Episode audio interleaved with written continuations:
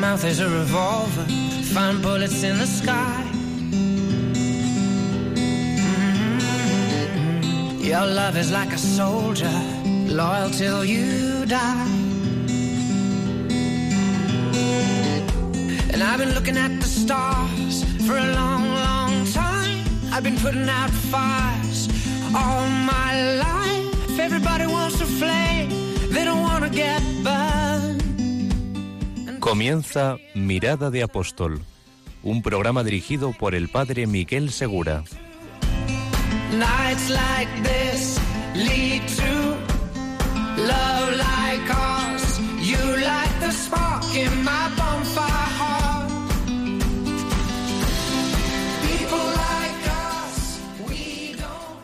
Bienvenidos a la última hora del primer día de la semana. Cuando uno se pone delante de un paisaje maravilloso, aclara la mirada para poder verlo mejor. ¿Qué tenemos por delante? Tenemos una semana, dos semanas de regalos de Dios, de oportunidades. Y antes de enfocarlos desde el temor o simplemente desde la piel, desde la sensibilidad, hay que aclarar la mirada para ver en profundidad todas las oportunidades. Y eso cambia la forma de vivir las cosas. Y eso vamos a hacer aquí. Y mientras se nos van cerrando los ojos, después de este día, para muchos de trabajo apostólico intenso, pues la mirada va a alcanzar ese paisaje, esos valles, esas cumbres donde pasaremos en los próximos días. No es una tontería. Mucho de lo que experimentaremos va a depender de cómo lo estemos mirando. Hoy, en Mirada de Apóstol, volvemos a tener tres miradas. Una al presente, otra al magisterio y otra al futuro. Para ello nos acompañan hoy Miriam Barón, Juan Montoro y, como siempre, en el equipo técnico, Isabel de Rochefort. Pero también estáis vosotros. Hoy es un programa que hacemos también en pleno adviento. Y, y esto es un momento privilegiado, porque el adviento es un ambiente en el que la Iglesia nos invita a vivir. Y durante el Adviento toda la Iglesia se pone en la actitud genuina del apóstol, porque nos preparamos para acoger la convicción fundamental que todo apóstol experimenta y que en realidad origina todos sus actos y todas sus iniciativas, que es el amor de Dios. Pero el amor real de Dios. El amor de Dios es tan real como la carne que tocó María en la noche de Belén. Y nos preparamos para eso, un apóstol no es un activista, un apóstol es una persona convencida y su convicción viene de arriba. Es una persona con una experiencia antes que con un mensaje. Una experiencia que si la transmite afecta profundamente la vida de los demás y siempre para bien. Y por eso no puede dejar de anunciar, por eso se multiplica en sus iniciativas, su disponibilidad, su generosidad. Así que óptima ocasión el Adviento para potenciar nuestra mirada de apóstol. Y como os digo, también vosotros participáis en este programa, así que esperamos vuestras reacciones, aportaciones o preguntas en las direcciones que nos recuerda Isabel de Rochefort. Tenemos el Twitter, que es mirada de apóstol, Twitter, mirada de o el correo electrónico mirada de apóstol arroba radiomaria.es. También la página de Facebook de Radio María España podéis encontrar Mirada de Apóstol. Así que vamos a entrar en este programa, Mirada de Apóstol, sabiendo que el apóstol no es que sea alguien especial, un superhombre o, o que esté tremendamente cualificado, sino que la experiencia del amor de Dios, del amor incondicional de Dios, le impulsa, le toca y, y el adviento es para esto, para prepararnos y experimentar a fondo este amor de Dios. Es para llegar a tener esta experiencia. Así que, en lugar de enfocarnos en nosotros mismos, en lugar de dirigirnos como hacemos normalmente hacia nosotros mismos, la Iglesia nos propone en este periodo litúrgico enfocarnos en la acción de Dios. Esa es la conversión. Vamos a orientarnos hacia Dios. Y esto es tremendamente positivo. Porque quien ve el amor de Dios se contagia de la fuerza más poderosa que existe y es capaz de perdonar sin medida, de comprender a todos y de acoger siempre y sin límites. Así que, bienvenidos a este programa y vamos a empezar con una mirada al presente.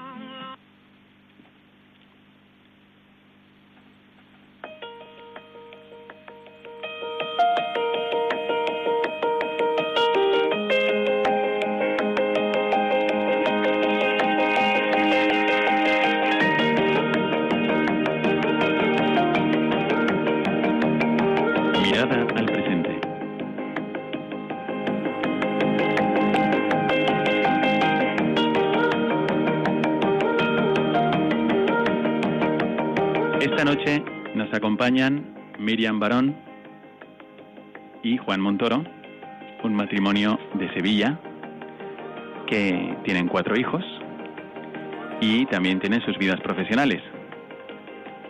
Miriam trabaja en los medios de comunicación y Juan trabaja como médico.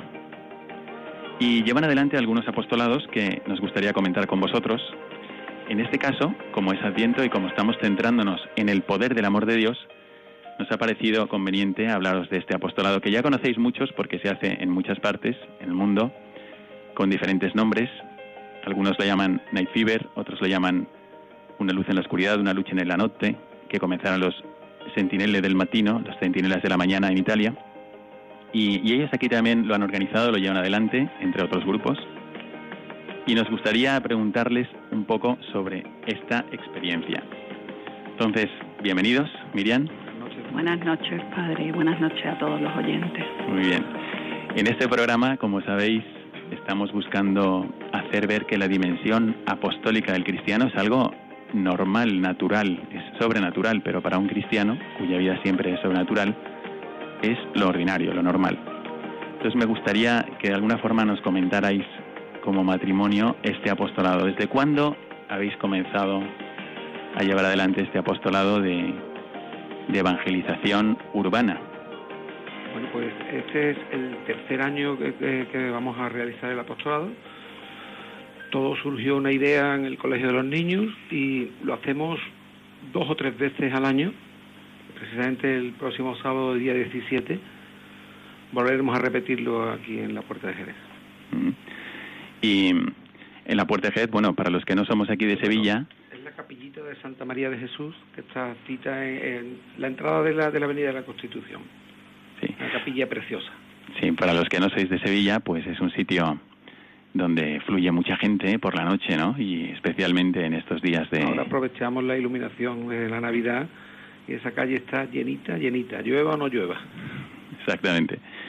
Y bueno, Miriam, tú también participas en esto. ¿Vuestros hijos participan de esta actividad? Sí, es un apostolado destinado a las familias, con lo cual son bienvenidos eh, todos los niños, vamos, de todas las edades, desde pequeños hasta, hasta nuestros niños jóvenes, porque todos tienen edad para misionar y para decirle a todo el que pase a su lado pues que Cristo les está esperando y que merece la pena entrar a tener un encuentro con él.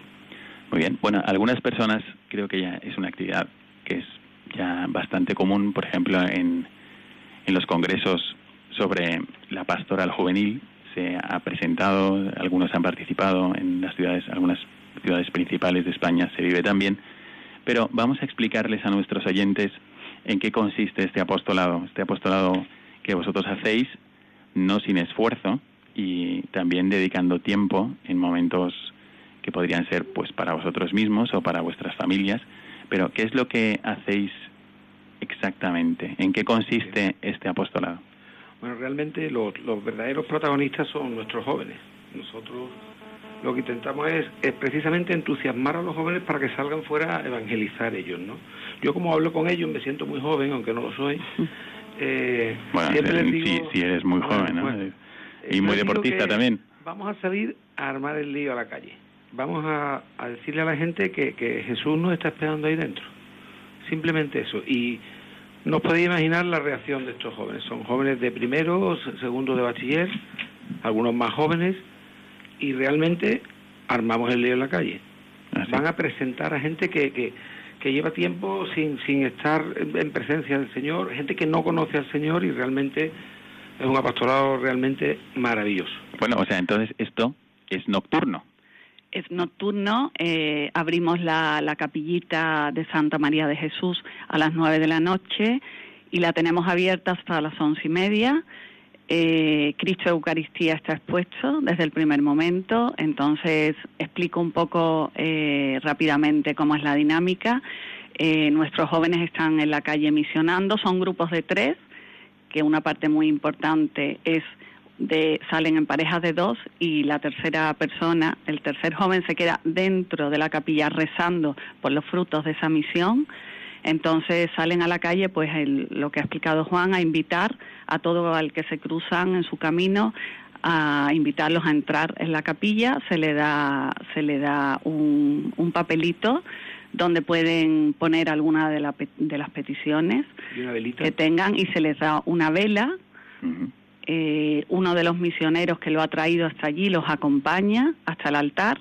En el, en el altar, como he explicado, está Cristo Eucaristía, se arrodilla con ellos, eh, depositan la velita, depositan la petición que le quieren hacer al Señor, rezan por las intenciones que lleven y, y después se marchan, no sin, sin antes haberles dado una frase que cogen al azar del Evangelio que siempre les toca el corazón.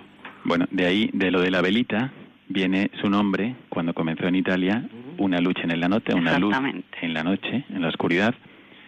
Y esto, pues comenzó en 1999, los Centinelas de la Mañana, un grupo en Italia, y después otros pues lo han ido desarrollando también, también imitando, como todo lo bueno. Y eh, pues yo creo que es un apostolado muy directo, porque el apóstol lo que trata de hacer no son actividades tal o cual, sino acercar a la gente a Jesucristo. Y esta es una forma directa de hacerlo, ¿no? A ver, ¿habéis tenido, digamos, éxito humano, si podemos decir, es la gente entra o la gente os pone mala cara y dice, bueno, esto yo es una cosa muy rara? No, no, año tras año, eh, yo creo que ha sido cada año más éxito. Evidentemente, habrán vivido los apóstoles de todo, pero eh, el encargo de velitas es cada año superior. Tienen muchísimo poder de convención nuestros apóstoles, los padre. jóvenes de Sevilla se vuelcan y la gente de Sevilla mm, realmente el, el año pasado mm, los últimos 20 minutos fueron sin velitas y habíamos comprado muchas velitas. Yo creo que es un éxito absoluto, es un apostolado directo, lo que usted dice, padre, muy directo, en el que hemos vivido de todo. O sea, eh, si yo pudiera haber hecho una película, hemos vivido de todo, todo tipo de experiencias, todo tipo de personas. Es algo realmente que a nosotros realmente lo que nos, nos está mm, llenando ah, como matrimonio, como familia, porque mis hijos colaboran plenamente. Y ya le digo, nosotros estamos esperando al día 17 con, con una ilusión y un entusiasmo especial. Me contaba una de vuestras hijas que, que también los jóvenes del seminario, los seminaristas, Sí, quisieron también hacer esto Sí. ¿no? en la misma capilla que os vieron. sí, no. Eh, Ellos han repetido, lo han repetido a los meses. Y- Miriam sabe es bien. más, en la- eh, este, este año cuando lo hicimos en, en febrero, justo coincidimos que ellos lo hicieron un, un viernes y nosotros el sábado. No nos habíamos puesto de acuerdo, pero bueno, nos encantó y el viernes a todo el equipo eh, de Luz en la Noche nuestro de Sevilla fuimos a ayudarlos porque era la primera vez que ellos lo, lo hacían y también, por supuesto, tuvieron mucho éxito. Vosotros me habéis dicho, Juan me ha dicho que habéis vivido un poco de todo, entonces, ¿o- ¿os acordáis de algún caso que os haya llamado especialmente la atención o que podamos compartir aquí con nuestros oyentes? Hay Estamos muchos, concluyendo padre. el domingo. Muchos. A mí Eh. realmente el, el primer año eh, hubo un caso que me impactó bestialmente, además lo seguí muy de cerca y fue un señor muy mayor, un mendigo, que entró con uno de mis hijos, con un amigo, y entraba un poco reacio y cuando llegó y se arrodilló, yo le vi una expresión especial y dio dos pasos atrás, estuvo arrodillado enfrente del Santísimo durante una hora y hablando mu- muy, muy en voz en alta, yo veía que le decía, Padre, envíamelo a mí, quítaselo a ella, envíamelo a mí, quítaselo a ella, envíamelo a mí. Mi hija no se merece eso. Y le estaba pidiendo a nuestro Señor que le cambiaran una enfermedad grave que tenía su hija para él. Y ya le digo, fue un, un momento muy, muy emotivo. Yo me acuerdo también de, de, un caso que a mi mi segunda hija, le, le, impactó mucho y es un señor de los que se cruzó por la calle que estaba ya misionando y lo invitó a entrar. Eh, no quería de ninguna de las maneras, llevaba muchísimo tiempo apartado de Dios, pero bueno, ella consiguió persuadirlo y lo acompañó dentro. Este señor depositó su vela, su petición y aguantó allí un buen rato y cuando salió, eh, Mima me contó que lo, le veía que había llorado, se le acercó, la cogió del brazo y le dijo muchas gracias porque llevo mucho tiempo pidiéndole a Dios que me diera una señal y la señal esta noche ha sido tú que me has traído aquí. Y entonces, bueno, pues emocionante, pero historias como esa, cada vez que lo hacemos, muchas, muchas, y es que la gente en la calle tiene tanta sed de Dios y tan pocas oportunidades de acercarse a Él. Yo tuve esta experiencia eh, de esta adoración misionera o una luz en la noche en el Congreso Nacional de la Pastoral Juvenil Española en Valencia, que fue en el 2012. Y eh, era así, era una capillita muy parecida a la que decís vosotros aquí en Sevilla, y, un poco escondida, porque tienes que pasar por un, trayecto largo para llegar hasta allí, ¿no? Está, la, que tenéis aquí está muy abierta, en buen lugar. Pero allí fue una experiencia preciosa y, se nos insistía por parte del fundador de Sentinele del Matino en que era un momento donde teníamos que salir a evangelizar, que España sí es cristiana, tiene raíces cristianas, pero ahora hay que salir a aquellos que no van a entrar a la iglesia. Y vosotros veis que los jóvenes hacen esto, hay que convencerles, están animados, se sienten capaces de hacerlo, o os ha costado muchísimo encontrar algunos jóvenes, o más bien han respondido bien.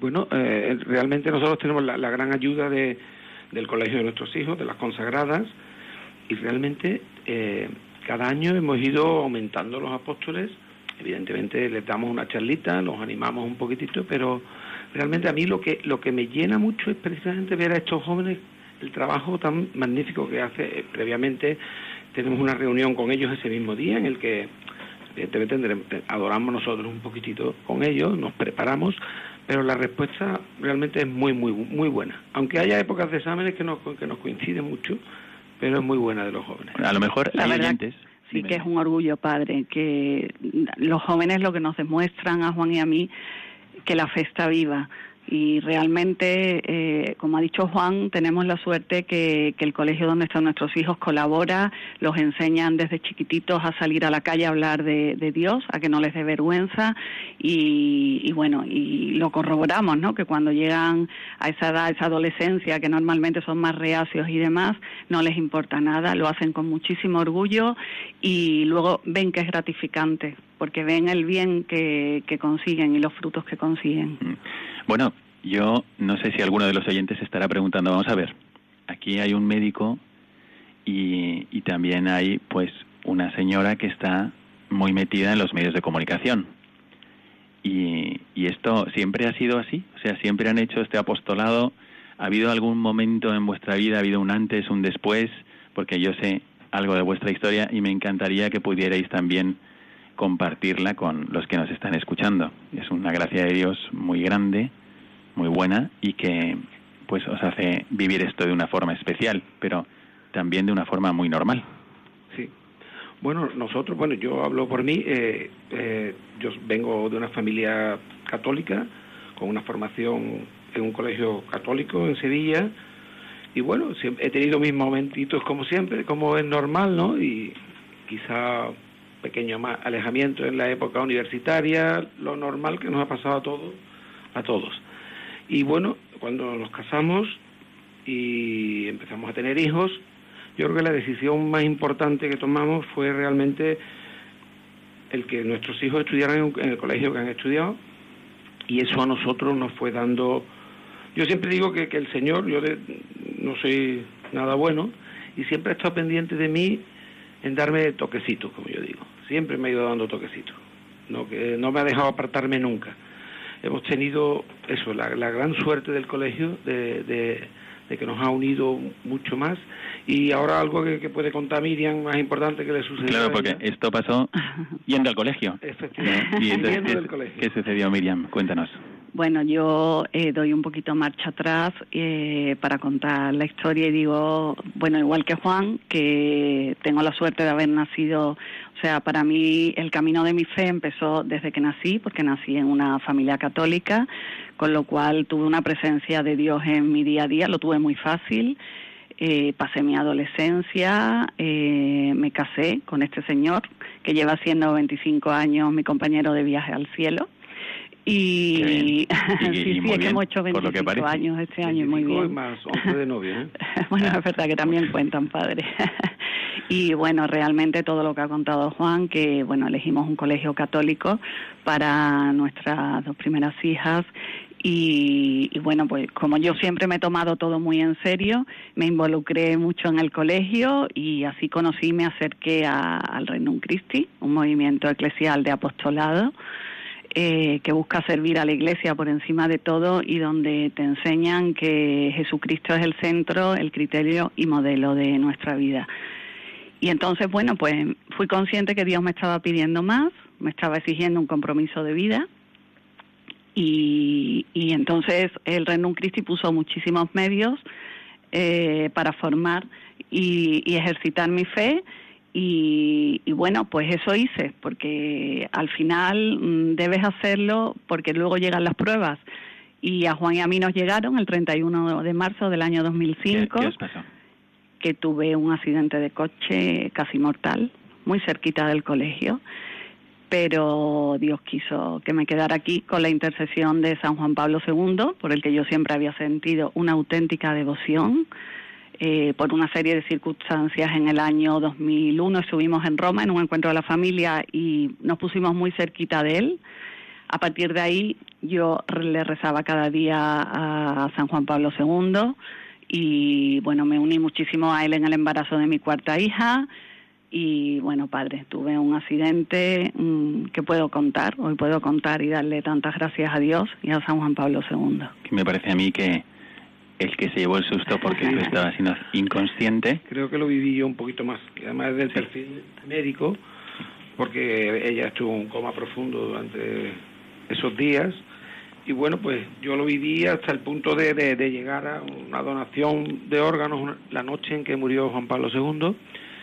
Y realmente, milagrosamente, esa noche se produjo un milagro no explicable médicamente y tú eres médico. Yo como médico no, no podría explicarlo, porque fue una curación inmediata y gracias a Dios, bueno, pues a la mañana siguiente de morir Juan Pablo, ese mismo día nos fuimos a planta, pasamos de UCI a planta, o sea, fue algo muy, muy, muy, muy rarito, que gracias a Dios nuestro santo nos echó esa manita me podría llevar 25 minutos para contándole todo lo que viví. Por supuesto, forma parte de nuestra familia, padre. Eh, prometemos volver y, dedicarlo. Porque es para dedicar un programa, padre. Sí, sí, sí, claro que sí, y seguro que nuestros oyentes querrían escucharlo.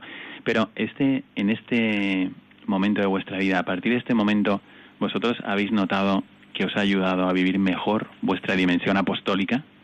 Eh, o sea, os habéis comprometido más con la Iglesia o con vuestra familia, porque hemos hablado de una luz en la noche, hemos hablado de, la adoración misionera, por ponerle este nombre, tiene otros nombres también, pero vosotros también hacéis, otros apostolados, en primer lugar con vuestra familia, pero también en vuestro en vuestro ámbito de trabajo. Entonces, ¿qué nos podéis contar un poco de esto? ¿Cómo un cristiano puede dar testimonio en su lugar de trabajo? Y cómo un padre de familia, una madre de familia, pueden vivir su dimensión apostólica también con los hijos. ¿Alguna idea que nuestros oyentes a lo mejor digan, ah, pues mira, yo también podría hacer esto? O quizás, sí, ¿por qué no? No lo había pensado. O a lo mejor ya lo estoy haciendo, voy a reforzarlo. Bueno, el primer apostolado, Padre, que tenemos obligación todo cristiano, es la autenticidad de vida o sea, el ser consecuente con tus convicciones cristianas y yo creo que ese es el mejor ejemplo que puedes dar en tu familia, en, tu trabajo y en tu vida social. Y a partir de ahí, pues como hemos hablado, todo buen cristiano tiene que ser misionero, es la misión esencial de la Iglesia. De hecho, Cristo eh, lo que le dijo a sus apóstoles es ir, a ir al mundo entero y predicar el Evangelio. Por lo tanto, ese mandato lo tenemos todos impregnado en el corazón desde nuestro bautismo, como usted ha comentado otras veces. Y concretamente, ¿qué es lo que hacéis, por ejemplo, con vuestros hijos? ¿Qué se os ha ocurrido hacer para vivir esto? Bueno, yo ya llevo de los cuatro ya llevo dos viajitos estos con Camino de Santiago, ah. con el colegio. ¿El Camino de Santiago? yo, por ejemplo. con usted, padre, eh, que es una maravilla porque convives con, con estos jóvenes. Este año además llevamos... ¿Cuántas peregrinaciones llevamos, Miriam? varias, varias, varias. Hemos ido a Fátima y hemos ido a un pueblecito que nos gusta mucho en Bosnia, que eso ya llevamos tres años yendo y la Virgen allí nos ha dado mucho y nos sigue dando mucho. ¿Vosotros pensáis que vuestros hijos se extrañan de que vosotros tengáis esta actitud, ¿no? De, querer hacer apostolado o les gusta o cómo lo ven ellos? Bueno, realmente, mm, si tú vives la espiritualidad en, en, tu familia, con tus hijos, con tu marido, como algo normal, tus hijos están acostumbrados. Con lo cual, lo comparten contigo. Y, además eso lo consideran normal, les gusta y no les importa nada hacerlos. Hay muchos apostolados que se pueden hacer en familia hoy en día, muchísimos. Mm, nosotros el año pasado en Adviento, en Navidad, pertenecemos a un apostolado también que ya se ha hablado aquí, que se llama Servir es Reinar. Y... el COF.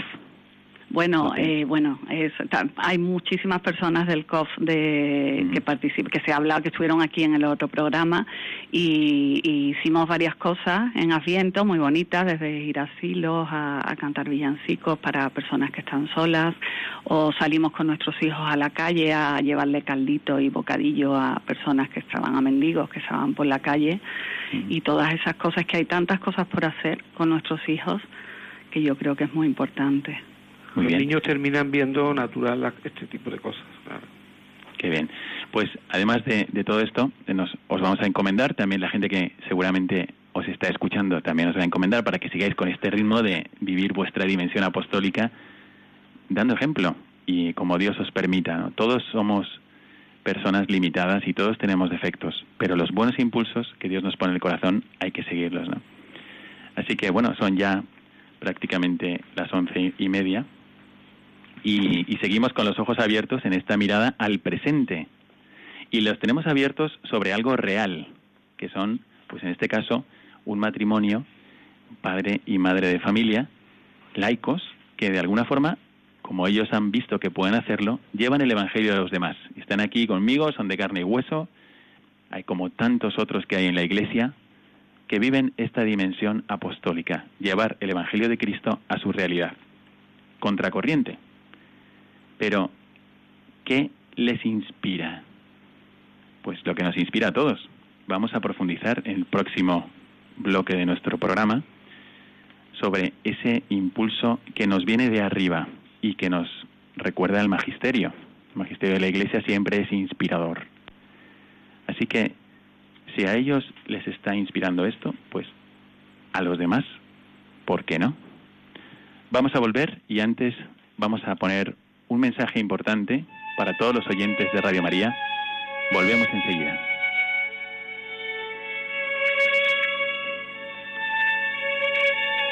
En María fueron guardados los tesoros de Dios, que la escogió como madre. El Verbo esperó el tiempo concreto para desposarse con ella, con la naturaleza humana. María debía convertirse en la fuente de la gracia. En Adviento, el Señor prepara su morada singular en el seno de María. Ayúdanos a preparar la casa del Señor para recibirlo como un solo corazón, su iglesia. Colabora con nosotros. Puedes hacerlo en cualquier sucursal del Banco Popular o sus filiales, en las cuentas de la Asociación Radio María. También puedes enviar una transferencia bancaria, un giro postal o un cheque a nombre de Asociación Radio María enviándolo a Radio María, Paseo de Lanceros 2, primera planta, 28024, Madrid. También puedes llamar al 902 500-518 y te facilitaremos todos los trámites. Este adviento, preparemos juntos la casa al Señor. Radio María, la fuerza de la esperanza.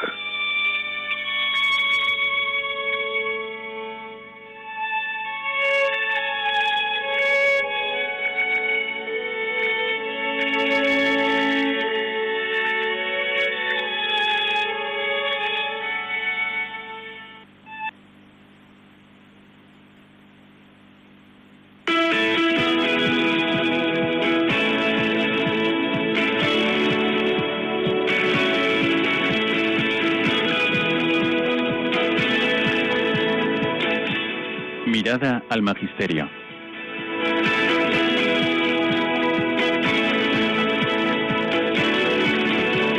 Seguimos en nuestro programa Mirada de Apóstol y nos acompañan, como ya sabéis, Miriam Barón y Juan Montoro, también con Isabel de Rochefort, que en esta parte le vamos a pedir que nos lea un texto importante que nos inspira en nuestra dimensión apostólica. Pero antes de ello, vamos, prácticamente me parece providencial haber escuchado esta cuña donde Radio María os pide colaborar también con ella, con Radio María, en la misión evangelizadora que está llevando adelante. Y yo, como reciente colaborador de Radio María, sabéis que estamos en nuestro tercer programa, os animo de corazón a que lo hagáis, porque es una forma muy concreta y muy práctica de colaborar en la evangelización. Y al mismo tiempo, Cristo nos enseña que Él ha pensado una iglesia mediada. Hay medios, hay medios humanos, el Papa, el Obispo, los sacerdotes, los laicos, están los sacramentos, también son medios, la Eucaristía, que es el amor mismo, pero también hay medios materiales que hay que usar aquí. Estamos usando micrófonos, mesas de mezcla, hay gente muy involucrada en esto y también cada uno de vosotros puede ayudar. Os animo de corazón a que lo hagáis.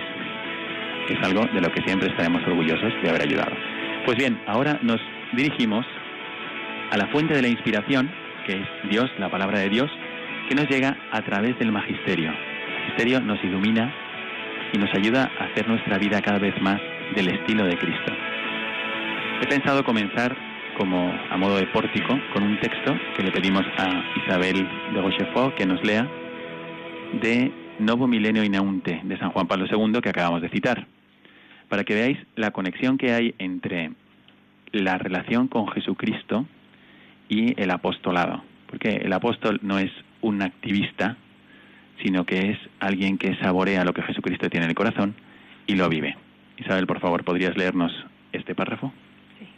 En la programación que nos espera, trabajar con mayor confianza en una pastoral que dé prioridad a la oración personal y comunitaria significa respetar un principio esencial de la visión cristiana de la vida, la primacía de la gracia. Hay una tentación que insidia siempre todo camino espiritual y la acción pastoral misma.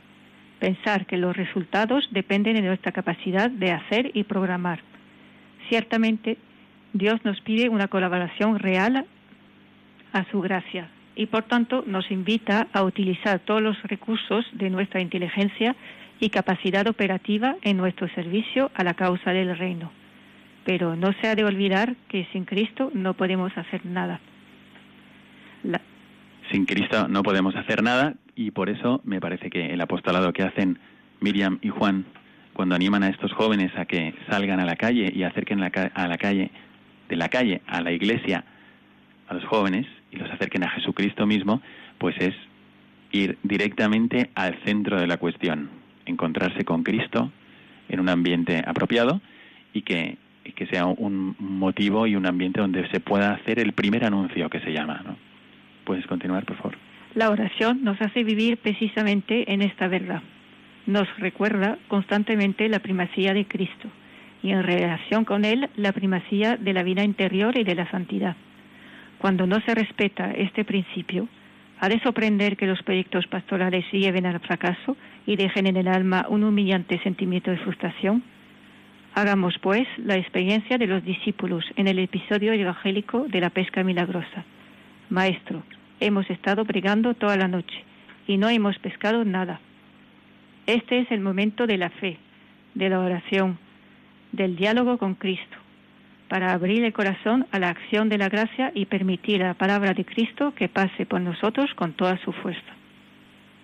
Exacto, entonces esta es la actitud y la convicción que tiene todo apóstol. También vosotros en vuestro apostolado, ¿no? es, nosotros estamos al servicio de Dios. No somos nosotros los protagonistas, sino que es Él y tenemos que, conectar a la gente con lo que Él quiere decirles. Me parece muy importante este pensamiento de San Juan Pablo II, porque no solamente está dirigido a los pastores, este texto pues está dirigido a todos los católicos y a toda la gente de buena voluntad también. Y nos habla con la verdad. Entonces nos dice, de verdad, la fe no se va a propagar por planes. La fe se va a propagar si uno le deja espacio a Jesucristo en su propia vida. ¿no? Así que me gustaría leer con vosotros ahora, con Juan y con Miriam, un texto para nuestros oyentes. Es un texto sencillo que se usó en el Congreso Eucarístico de Guadalajara y lo redactó el cardenal Sandoval Iñiguez. Y, dice que al centro de la misión salvífica de Jesucristo se encuentra su tarea evangelizadora, pero habla también de la relación entre la Eucaristía y la misión, que es prácticamente lo que vosotros hacéis. Bueno, pues voy a dar la palabra a Miriam para que nos lea a Juan.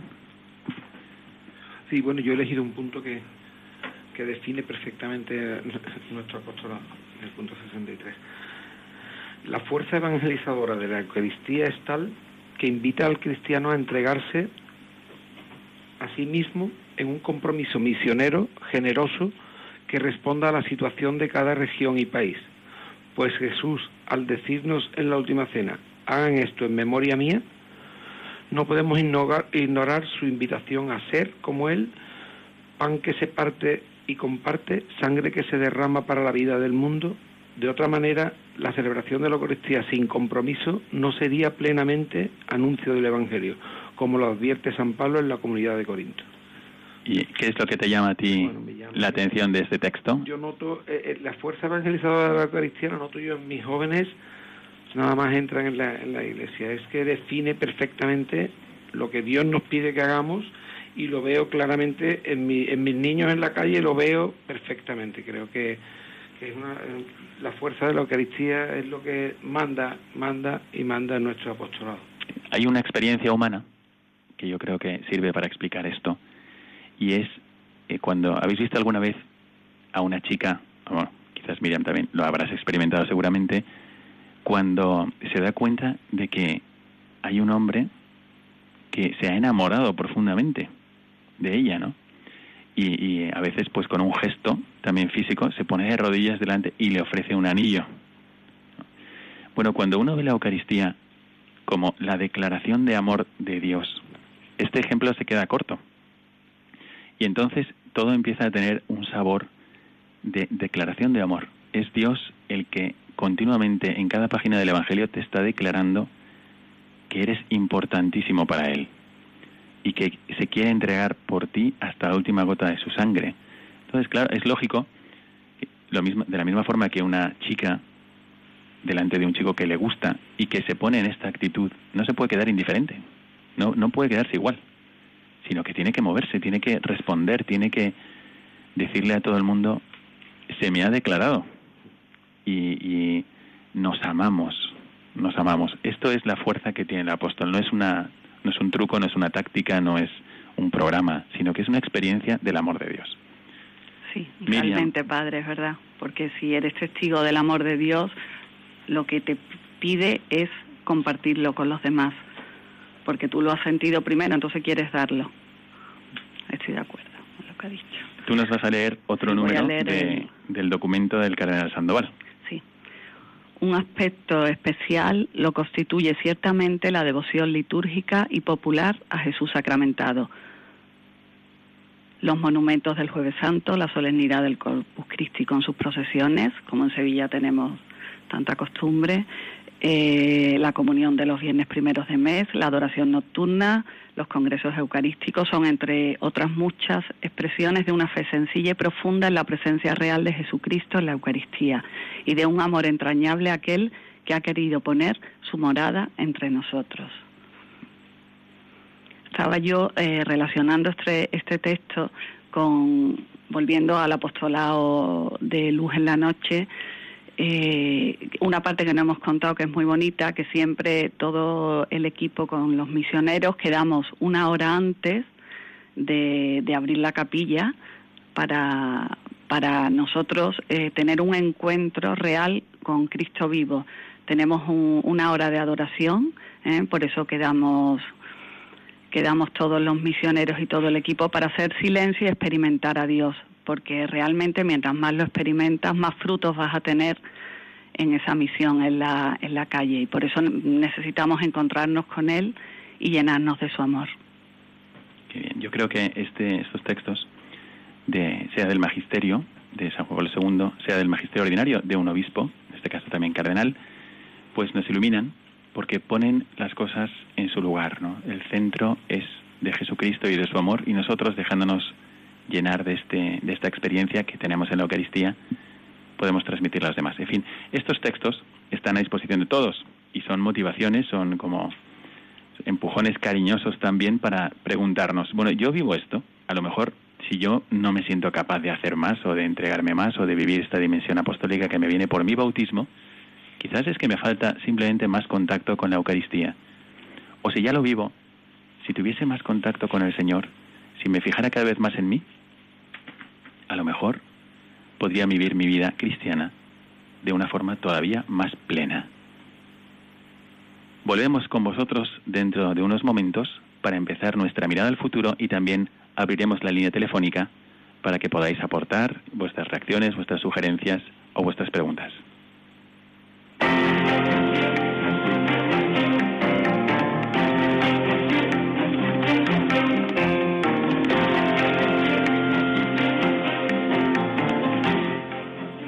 Mirada al futuro.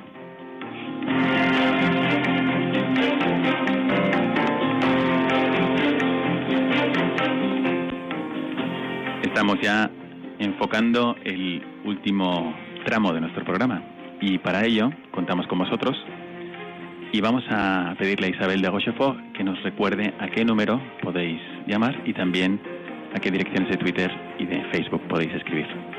Bueno, podéis a partir de ahora llamar al 91 153 85 50. 81 153 85 50. Y también en el Twitter, arroba mirada de apóstol. Perfecto, a partir de ahora ya podéis a este número 91 153 85 50. Bueno, como sabéis, el apóstol no es una persona que se dedica a mirar al pasado, mira al pasado del amor de Dios que es actual y lo proyecta hacia el futuro. También nosotros queremos hacer esto y tenemos 15 días por delante y, son muy interesantes.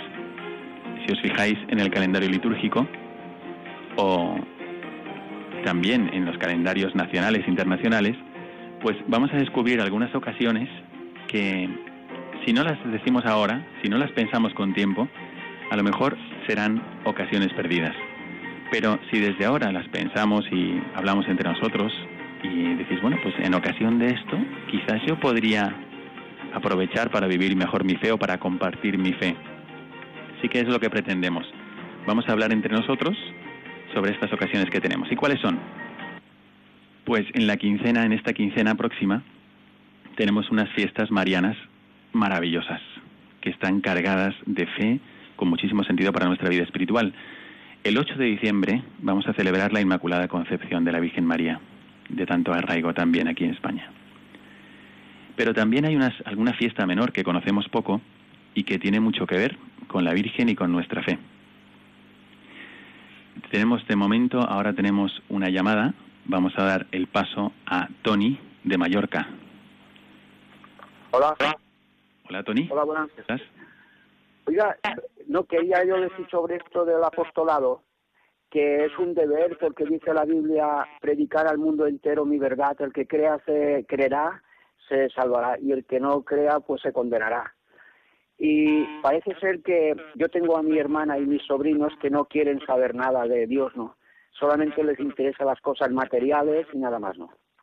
Y nosotros tenemos que, que dar la talla, es decir, como creyentes hemos de hablar a todo el mundo de Dios, ¿no? Porque es lo más importante, pensar en la vida eterna y el cielo y todo esto, ¿no? Porque todo esto va a pasar, este mundo va a pasar todo. Claro. Bueno, efectivamente, esto es así. Y, y de eso San Pablo experimentaba lo mismo. Se encontraba con gente que no sabía esto, ¿no? No sabía. Y estaba perdida en el error. Nosotros, la Iglesia, siempre piensa que efectivamente hay pobrezas. Hay pobrezas, hay limitaciones. Y una de las pobrezas más grandes es el error. Entonces uno puede estar viviendo en el error y la obligación del cristiano es enseñar al que no sabe. Pero junto con esto, también es muy importante pensar el cómo. Y esa es, ese es el arte del apóstol. Porque nosotros no podemos ir hacia alguien que, por como tú tampoco irías hacia un bebé, por ejemplo, y le darías un discurso, no te va a entender. Pero hay un, hay un tipo de comunicación que sí puede entender, como acompañarle, como abrazarle, como a veces también dar un, un empujoncito cariñoso para que vaya caminando, eso sí lo puede entender. Entonces, Dios lo hace con nosotros, también nosotros debemos hacerlo con los demás. Así que tienes razón en esto, tenemos que predicar la verdad, pero la forma de predicar la verdad, nos dice la Sagrada Escritura, que tiene que ser en la caridad. ¿Y esto qué significa? Pues que tú mires al otro, a la persona que tiene el error, o que está equivocada, o que no vive con los principios cristianos, y sea importante para ti, que no haya ningún tipo de desprecio, sino que sea muy importante para ti. Y que tú te dirijas a él y le digas, pues me encanta. Imagínate tu vida si además de lo que ya eres de bueno, que tendrá cosas buenas, tendrá cosas muy buenas, pudieses vivir como Jesucristo te propone. Entonces hay que hacer las dos cosas, enseñar la verdad, pero también el modo tiene que ser muy caritativo. ¿Vale, Tony? Muy bien. Bueno, pues os decíamos que en esta quincena, además de tener la fiesta de la Inmaculada Concepción, también tenemos una fiesta menor que es la de San Juan Diego. Menor en el sentido de que no la conocemos tanto. Y es una fiesta que nos puede ayudar a descubrir más esa relación íntima y el, el, papel evangelizador de la Santísima Virgen María en toda América. Ella es emperatriz de América. Ella es el santuario más visitado de, de todo el mundo. Es el santuario de la Virgen de Guadalupe en México. Y esto empezó con pues un indígena, San Juan Diego, y hay un canto que, bueno, hay un poema escrito en náhuatl que narra las conversaciones de San Juan Diego con la Virgen, cómo él quería escapar, cómo se encontraba con la Virgen, él se iba por otro lado, y la Virgen le salía al encuentro, y, y, tiene pues unas expresiones maravillosas. También puede ser una ocasión muy buena para acercar a nuestros familiares o a nosotros mismos, para acercarnos más al amor de la Virgen. Luego tendremos otro momento importante también, que será el tercer domingo de Adviento, el domingo Gaudete, domingo de, alegría en medio del Adviento, que es un momento de purificación, pues también está el domingo Gaudete. Y el 12 de diciembre será Nuestra Señora de Guadalupe. Primero habremos festejado el 9 a San Juan Diego y después la Virgen de Guadalupe. Entonces, ¿qué podríamos hacer? Preguntaros, ¿qué podríamos hacer para vivir algún aspecto de lo que de los que nos sugiere el magisterio? O sea, ya estamos viviendo todo lo que hemos leído, estamos viviendo la dimensión apostólica en estos momentos. ¿Qué se os ocurre a vosotros, Miriam, Juan, qué vais a hacer, por ejemplo, con vuestra familia o en el trabajo?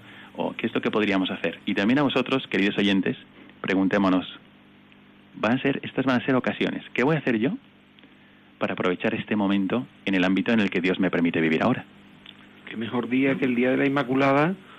Podríamos rezar un rosario en familia, que es algo precioso, ¿no?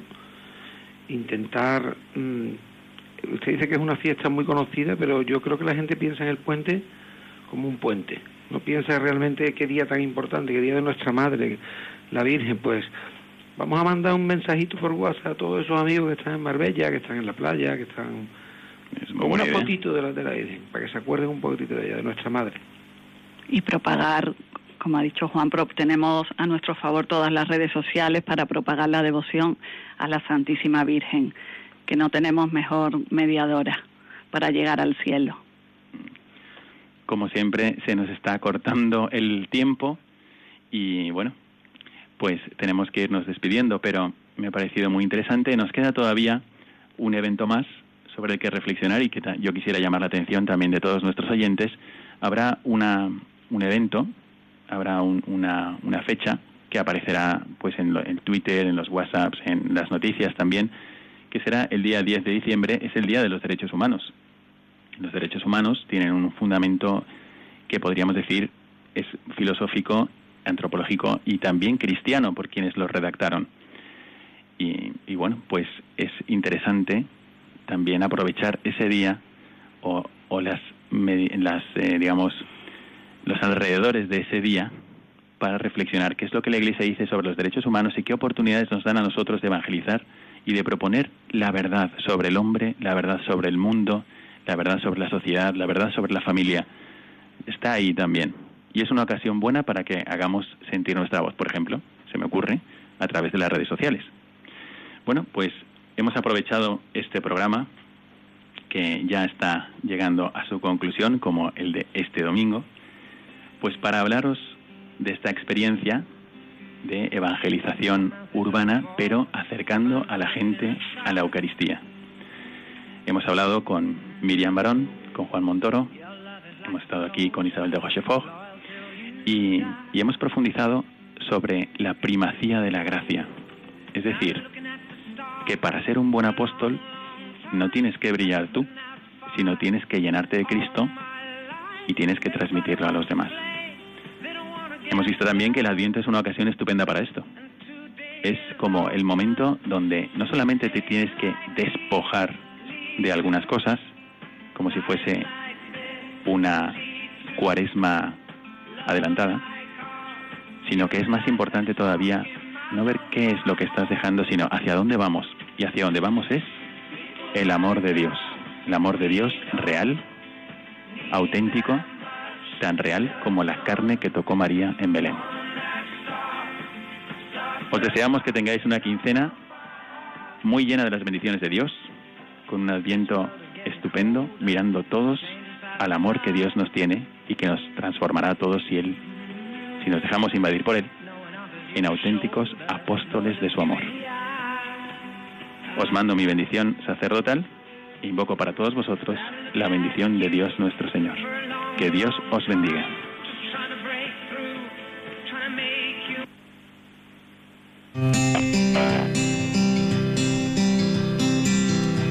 Your mouth is a revolver, find bullets in the sky. Mm-hmm. Your love is like a soldier, loyal till you die. And I've been looking at the stars for a long, long time. I've been putting out fires all my life. Everybody wants to flame, they don't want to get burned. Acaban de escuchar el programa Mirada de Apóstol, dirigido por el padre Miguel Segura. Nights like this lead to love like